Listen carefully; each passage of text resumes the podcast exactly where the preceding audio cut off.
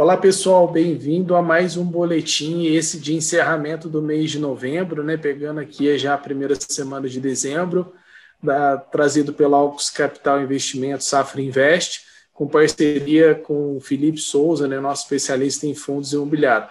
Eu sou Douglas, sou sócio da Alcos Capital e assessor de investimento. Fala aí, Felipe, como é que tá? Fala, Douglas, tudo bem? Mais uma semana aqui falando sobre FIIs, vamos trazer os principais acontecimentos da semana e comentar um pouco sobre os aluguéis de FIIs. Legal, então. Então, bora para a vinheta.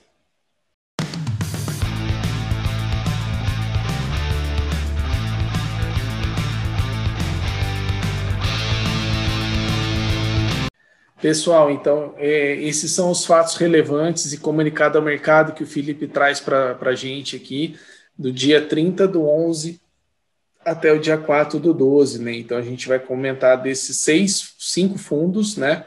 O HGRE 11, o Bresco, né? O BRCO, o HGRU, o OULG, né? Da Ouro Invest e o LGCP. Vai lá, Felipe. Bem, vamos lá. Vamos começar primeiro aqui pelo fundo HGRE.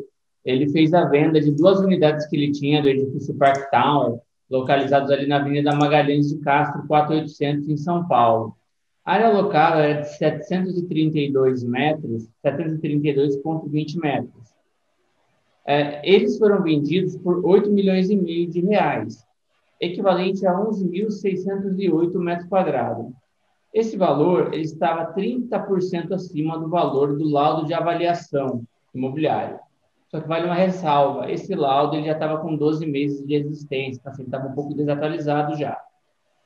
O valor aí de venda, né, o, o, que o fundo conseguiu em relação ao que ele comprou e que ele vendeu, ele teve um prejuízo de 25%, 25,20% no valor de venda. Tá? Vai lembrar o quê? Não é a primeira venda que o fundo faz recentemente, ele acabou de fazer uma emissão, o fundo está fazendo uma reciclagem de portfólio? A gestora está fazendo uma reciclagem aí de portfólio no fundo. E agora ele fez essa mais essa venda, tá? E aí teve um prejuízo aí no regime de caixa de 2 milhões 863 milhões e 400 reais e 99 centavos. Quase 3 milhões aí de prejuízo, equivalente aí a 0,24 centavos por cota, tá? É, ficar atento também que a gente divulga aqui muitas vezes notícia de que a gestora vende, faz uma venda e ofere lucro é, nos imóveis, e esse a gente vê que é uma exceção, ou melhor, nem dizer uma exceção, mas é um caso contrário ao que nós costumamos mencionar aqui, mas também vale a ressalva de que gestor de fundo também pode ter prejuízo com o imóvel, que foi o caso desse imóvel específico que a HGRE tinha em carteira. Agora, de segundo, nós vamos falar do BRCO, tá? Ele vai fazer uma benfeitoria no imóvel, tá? É o imóvel locado para Wilpur, São Paulo, tá? É, esse, esse ativo, ele está na cidade de São Paulo, e a benfeitoria vai ser de 19 milhões, é, vai ser feita pelo próprio fundo. E após essa, essa reforma, é, qual que vai ser o reajuste no aluguel. Vai ser o valor do aluguel atual, aí você vai somar os, o valor gasto na reforma, que é em torno de 19 milhões, mais 11%, que é o ágio que o fundo vai ter, e divide por 12 meses. Esse valor vai ser acrescido ao, ao valor atual de aluguel. Então, ou seja, o fundo vai receber o que ele pagou acrescido de 11%, tá? E dividido aí por 12 meses, né? e esse valor vai acrescer ao valor do aluguel. Tá? Então, assim, o fundo vai arcar com toda a benfeitoria e depois vai repassar para o inquilino. É, vale mencionar que essa obra tem duração de seis meses, previsão de duração de seis meses, vai começar agora em dezembro deste ano. Tá? HGRU, é, vamos falar aqui com relação ao laudo de avaliação. Vamos mencionar aqui, pessoal, o laudo de avaliação ele é refeito geralmente no final do ano, em dezembro, e a gente vai ver muitos fatos relevantes noticiando isso. A gente teve vários, eu até noticiei um é, junto ao canal da Ops, do Instagram, essa semana, sobre o PATC, e a gente está vendo vários fatos relevantes informando sobre laudo de avaliação. E agora foi do HGRU, ele atualizou o valor justo, tá? Quem fez essa avaliação foi a empresa Jones Lang, tá? E atualizou aí o valor dos imóveis em 9,92% ao valor contábil referido. Isso vai dar uma variação positiva em 6,81% no valor patrimonial da cota do fundo.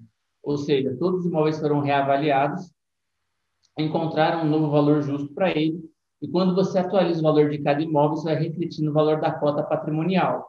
E o valor da cota patrimonial foi aumentado em 6,81%. Um outro caso também, agora que me veio à cabeça, onde o valor patrimonial foi reduzido, foi no fundo VISC 11. Tá? O fundo VISC 11 ele teve uma atualização dos imóveis do portfólio em que eles foram reduzidos. O percentual agora eu não lembro, acho que era perto de 5%. Mas, assim, você tem os imóveis que são é, reavaliados tanto para cima quanto para baixo. Depende de localização, da geração de renda, é, um parâmetro comparativo feito. São vários com os imóveis próximos do mesmo setor. São vários estudos feitos, são várias análises feitas para identificar o novo valor justo do imóvel. Depois até gravar um vídeo específico com relação a isso, para atualizar é, o pessoal que acompanha a gente aqui. Mas esse é um exemplo de variação negativa, que a gente está vendo um do HGRU de variação positiva. Agora a gente vai ter é, o fundo da OULG, tá? que é o da Ouro Invest, de logística. Esse fundo ele tinha apenas dois imóveis e um dos inquilinos de um imóvel, tá? que era a Braskem, anunciou que não vai permanecer no imóvel, ele está saindo do imóvel. O imóvel ele é na cidade de Duque de Caxias, na cidade do Rio de Janeiro, estado do Rio de Janeiro, né? Aliás, espera aí, deixa eu ver aqui. Duque de Caxias, na cidade do Rio de Janeiro, estado do Rio de Janeiro. Tá? É, ele foi informado aí da rescisão é, em 90 dias que ela vai, vai ser cumprida e quando saiu essa informação, as cotas do fundo desabaram aí algo em torno de 11%.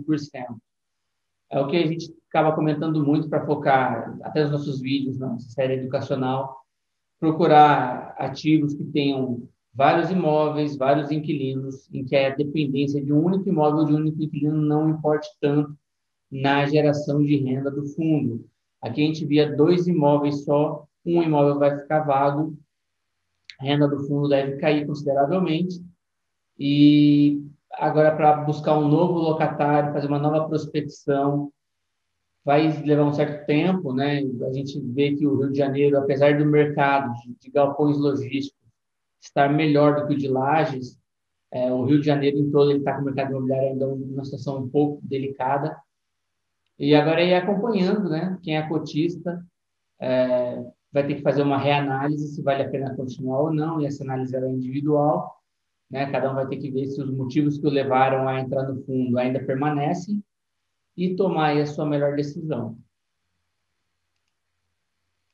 E agora, para fechar, a gente vai trazer o outro fundo de logística, o LG, o LO, o LGCP, tá? Da, da Log, aqui com a parceria com o Inter, esse fundo, né, ele fez uma, agora uma emissão recentemente e ele já alocou os recursos da emissão. Agora eu vou dizer quais foram os ativos que ele comprou e o percentual. Foi o empreendimento Viana, numa fração de 6,4%, o empreendimento de contagem, no valor de 5,5%, o empreendimento Goiânia, na fração de 5,5%, o empreendimento Gaiolho, na fração de 19,8%, e o empreendimento Rio Campo Grande, na fração de 22,1%. O valor total de aquisição desses empreendimentos, isso as respectivas frações, foi de R$ 90.738.656,9 656,09, aproximadamente em 91 milhões. Tá? Foi com os recursos captados na última emissão, ele já fez essa alocação, ele utilizou praticamente 97,57% dos recursos é, captados. Tá? Aí a gente até postou na, no nosso Instagram, no Instagram da Ops, esse fato relevante com as fotos dos imóveis, tá? Então vale a pena acompanhar a gente lá nas redes sociais. Aí, Douglas, agora é com você.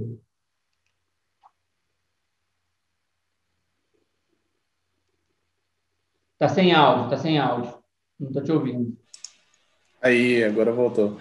Legal, Felipe, valeu pelos fatos trazidos pela semana, né?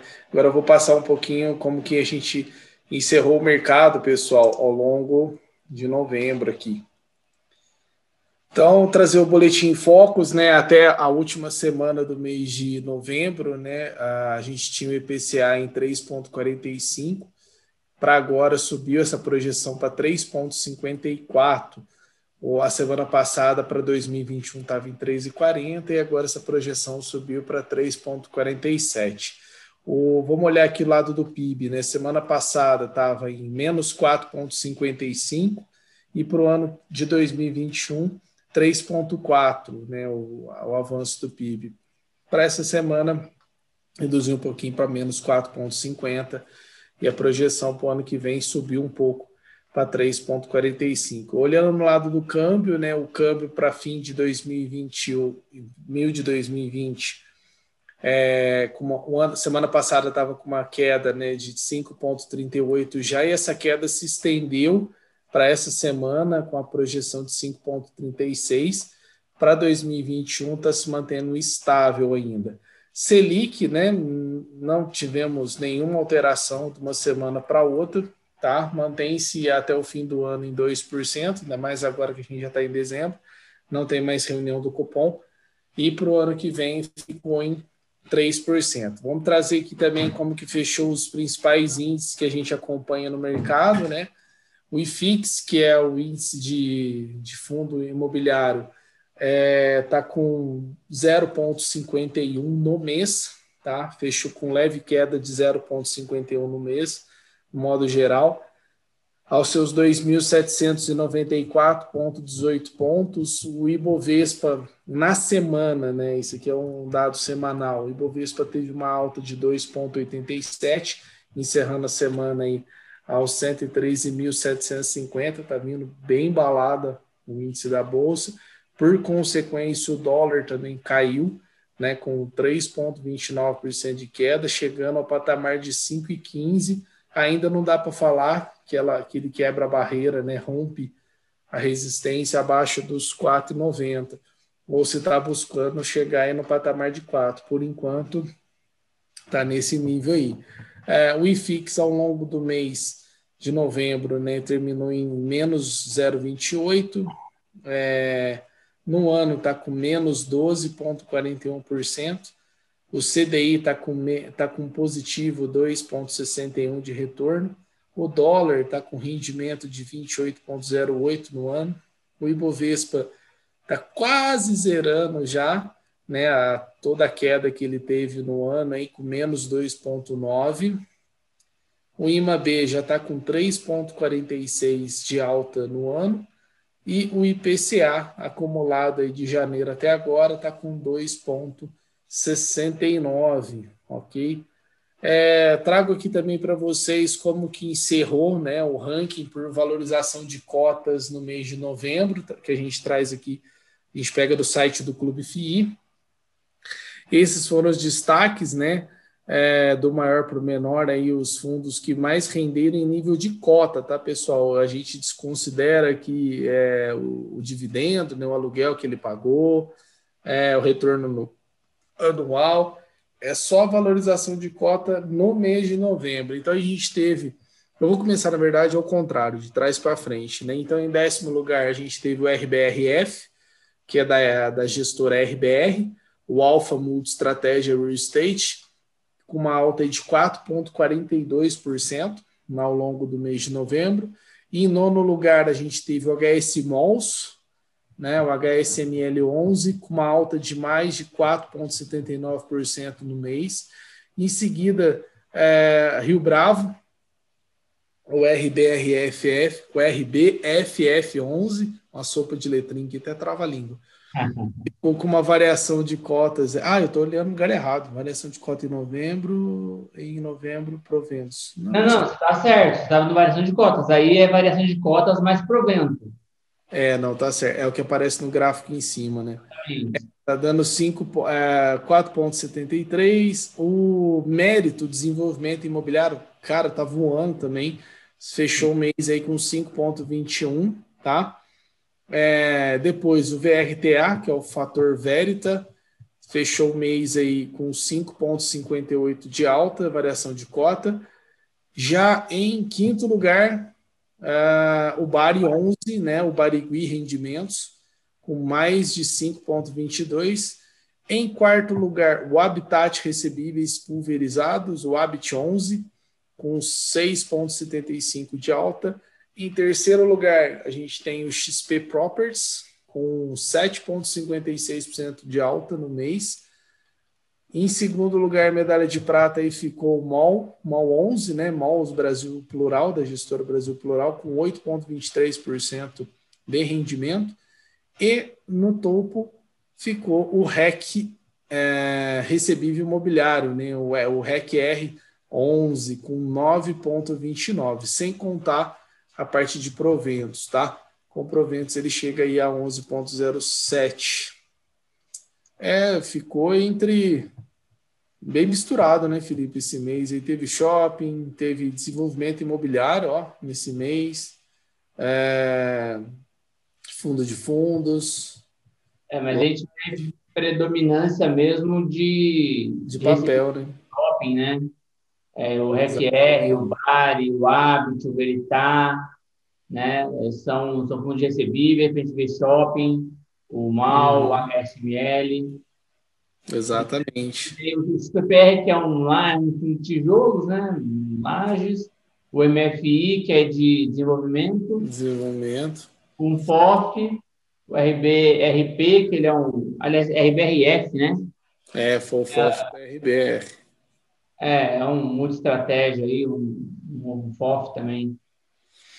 Que legal. Então, beleza, pessoal. Só lembrando, né, uma observação: isso aqui não serve de recomendação, é apenas um, um ranking, né, para a gente acompanhar quais fundos se destacaram mais no, no, mês de novembro. A gente sempre vai trazendo isso semanalmente, né?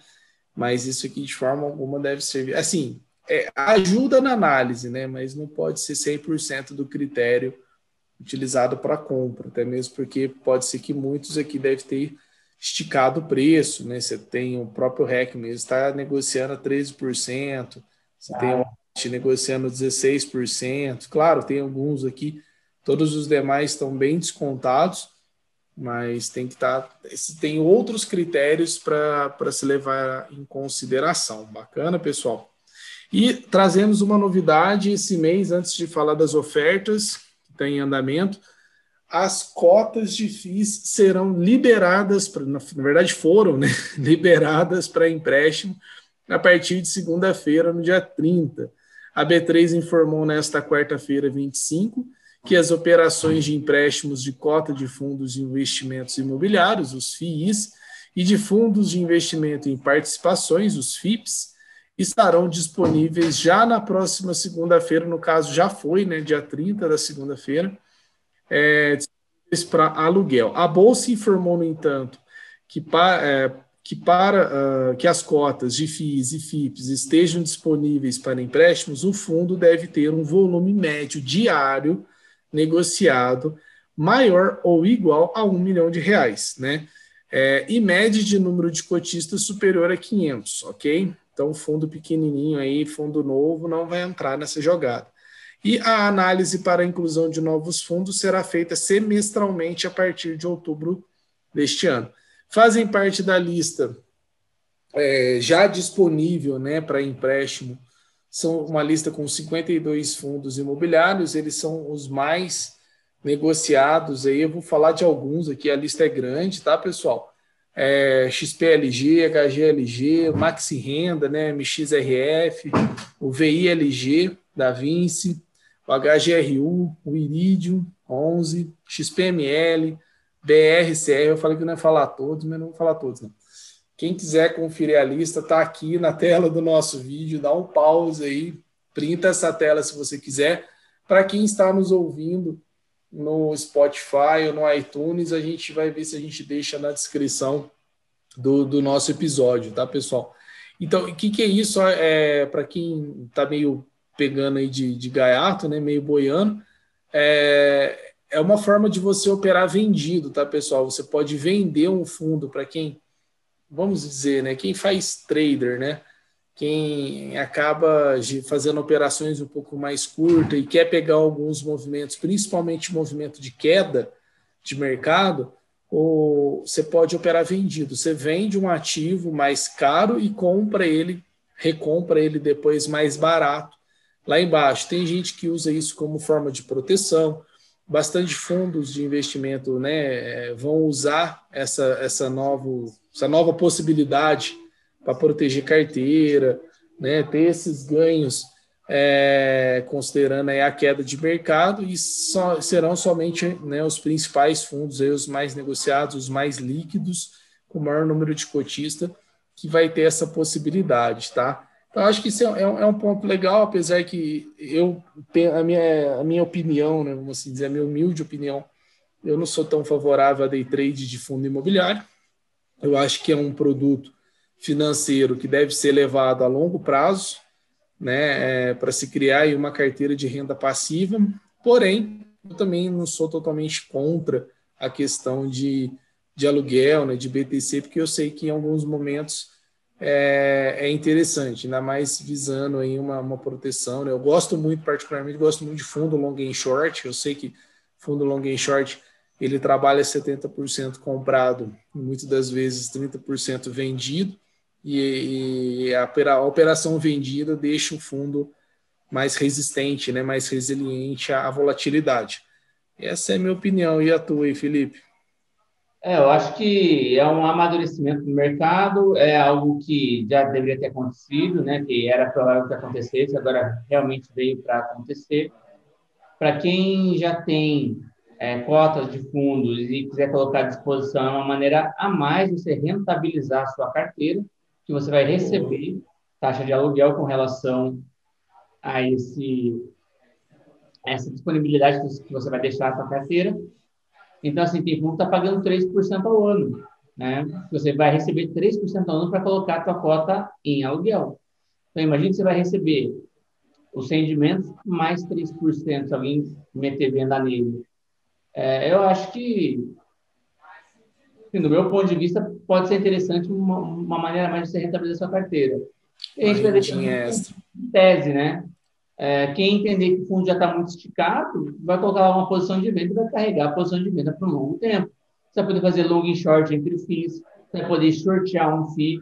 Ah, um FII de papel está muito esticado, eu acho que ele tende a cair, eu vou shortear ele. Você tem essa opção, se você quiser. Né? Se você entende que ele está muito esticado e que ele não vai se esticar mais, você faz isso tá? Mas assim, tem que tomar cuidado, porque lembrando que você vai ser, a taxa de carrego no FII é meio alta. O que a GR, o, do, do FII, né, a taxa média de crescimento analisado do FII, ele tende a ser um pouco alto e ainda vai ter o, o aluguel ali que está recebendo, mas pagando taxa. Então, para sortear ali, você tem que estar muito convicto de que aquele fundo está caro.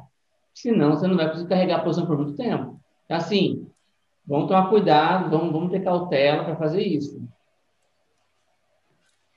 Legal, Felipe. Não, são válidas suas considerações. Você falou um ponto importante, né? A questão de taxa de retorno. Tem a, a questão extra aí do aluguel, né? Você acaba ganhando mais um, um pouquinho a mais aí de renda para quem não, não pretende operar vendido e é um certo amadurecimento aí do mercado também. Bacana. Então, para quem quiser mais informações, né, busque a gente nas redes sociais, quiser tirar dúvida, né, as informações também constam lá no site da B3, tá, pessoal? Foi da onde a gente tirou essas informações aqui. E por último, vou trazendo então só as ofertas do mês de que estão vigentes, né? Cadê aqui? As ofertas deste mês. Então, trago aqui para vocês o Capitânia, o CTS 11, tá? É, o CTPS 11 está valendo até o dia 7 do 12, então praticamente já encerrando agora, já na segunda-feira, quando esse episódio está indo para o ar. Quem comprou teve a possibilidade de pegar ele em 95,75, né? A quantidade mínima de 105 cotas a 10 mil e 53 reais o valor financeiro, tá? Em um fundo aí com yield estimado de teve um yield, né, de 11,25%. É um uhum. fundo com mais de 45 mil cotistas, patrimônio líquido aí com 788 milhões de reais, tá? E aí, quem... só, só te interrompendo rapidinho, Douglas, comentar dois dados aqui, bem rapidamente. Quem entrar agora, né, quem, quem participou dessa emissão, ele vai ter um yield, é, pegando aí a média, tá? É, de 70 centavos por cota, ele vai receber 0,73. É um fundo que tem 36 FIIs em carteira, 32 FIIs, né? Ele teve uma performance aí desde o dia 3 do 9 de 2014 ao dia 24 do 11, 120,68%. Então, assim, 120,68%. Se a gente for dividir é, pelo período aí de oito anos, né? São aí oito anos, um pouco mais aí, a gente vai colocar, oito vezes 12, mais três meses ali, 99 meses, uma taxa aí de, de, de retorno de 120,68, é uma taxa interessante aí, viu? Né, para quem entrou, caso o fundo mantenha esse histórico, porque né, a, a rentabilidade passada não é garantia de rentabilidade futura, uhum. caso mantenha, né, vai ser um retorno interessante, pegou num preço bom, né, um yield legal, é um fundo que tem um monte de cotista, ele já tem um certo histórico, né? Legal, bacana. É, esse aqui é um gráfico que a gente fez, né, uma comparação ainda do fundo, né, com o Ibovespa, com o IPCA e CDI ao longo do, do tempo, desde quando ele nasceu. Você vê que ele performa acima dos principais benchmark dele. Outra oferta que está vigente aí, essa vai também encerrar dia 7 do 12, agora, com liquidação do dia 14, é o HSLG, da gestora HSI, está na sua quarta emissão, uma oferta pública, Quantidade de cotas bem pouquinho, são cinco cotas de 500 reais, né? O fundo espera captar aí no máximo 588 milhões de reais, tá? É um fundo também interessante, eles são com ativos mais resilientes, foca na expansão do e-commerce, né? Próximo dos grandes centros, 61% de área bruta locável do fundo está na Grande São Paulo, sendo 96 dos locatários têm o rating A, né? Os principais players aí é Via Varejo, Grupo Pão de Açúcar, Loja Renner e Pirelli. É, 73% dos contratos têm prazo de duração igual ou superior a 60 meses, mais que 5 anos. É, outro fato relevante aqui, posição são em três estados, né? Paraná, São Paulo e Minas.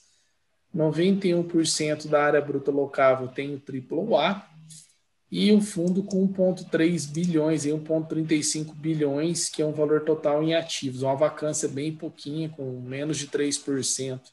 É um fundo interessante aí é, também, lembrando que não é recomendação, mas uma oferta pública está em vigência. E a última oferta pública que a gente está apresentando ainda nesse mês, essa também vai até o dia 7 do 12, com liquidação dia 14. Está na sua primeira oferta, na verdade, aqui é um IPO, tá, pessoal?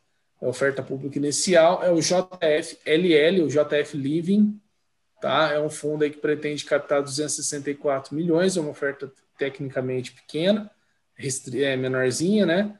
É... Que é mais dele? É um fundo com 75% do, dos recursos vão ser destinados para ver V-House em Faria Lima, localizado, óbvio, na Faria Lima.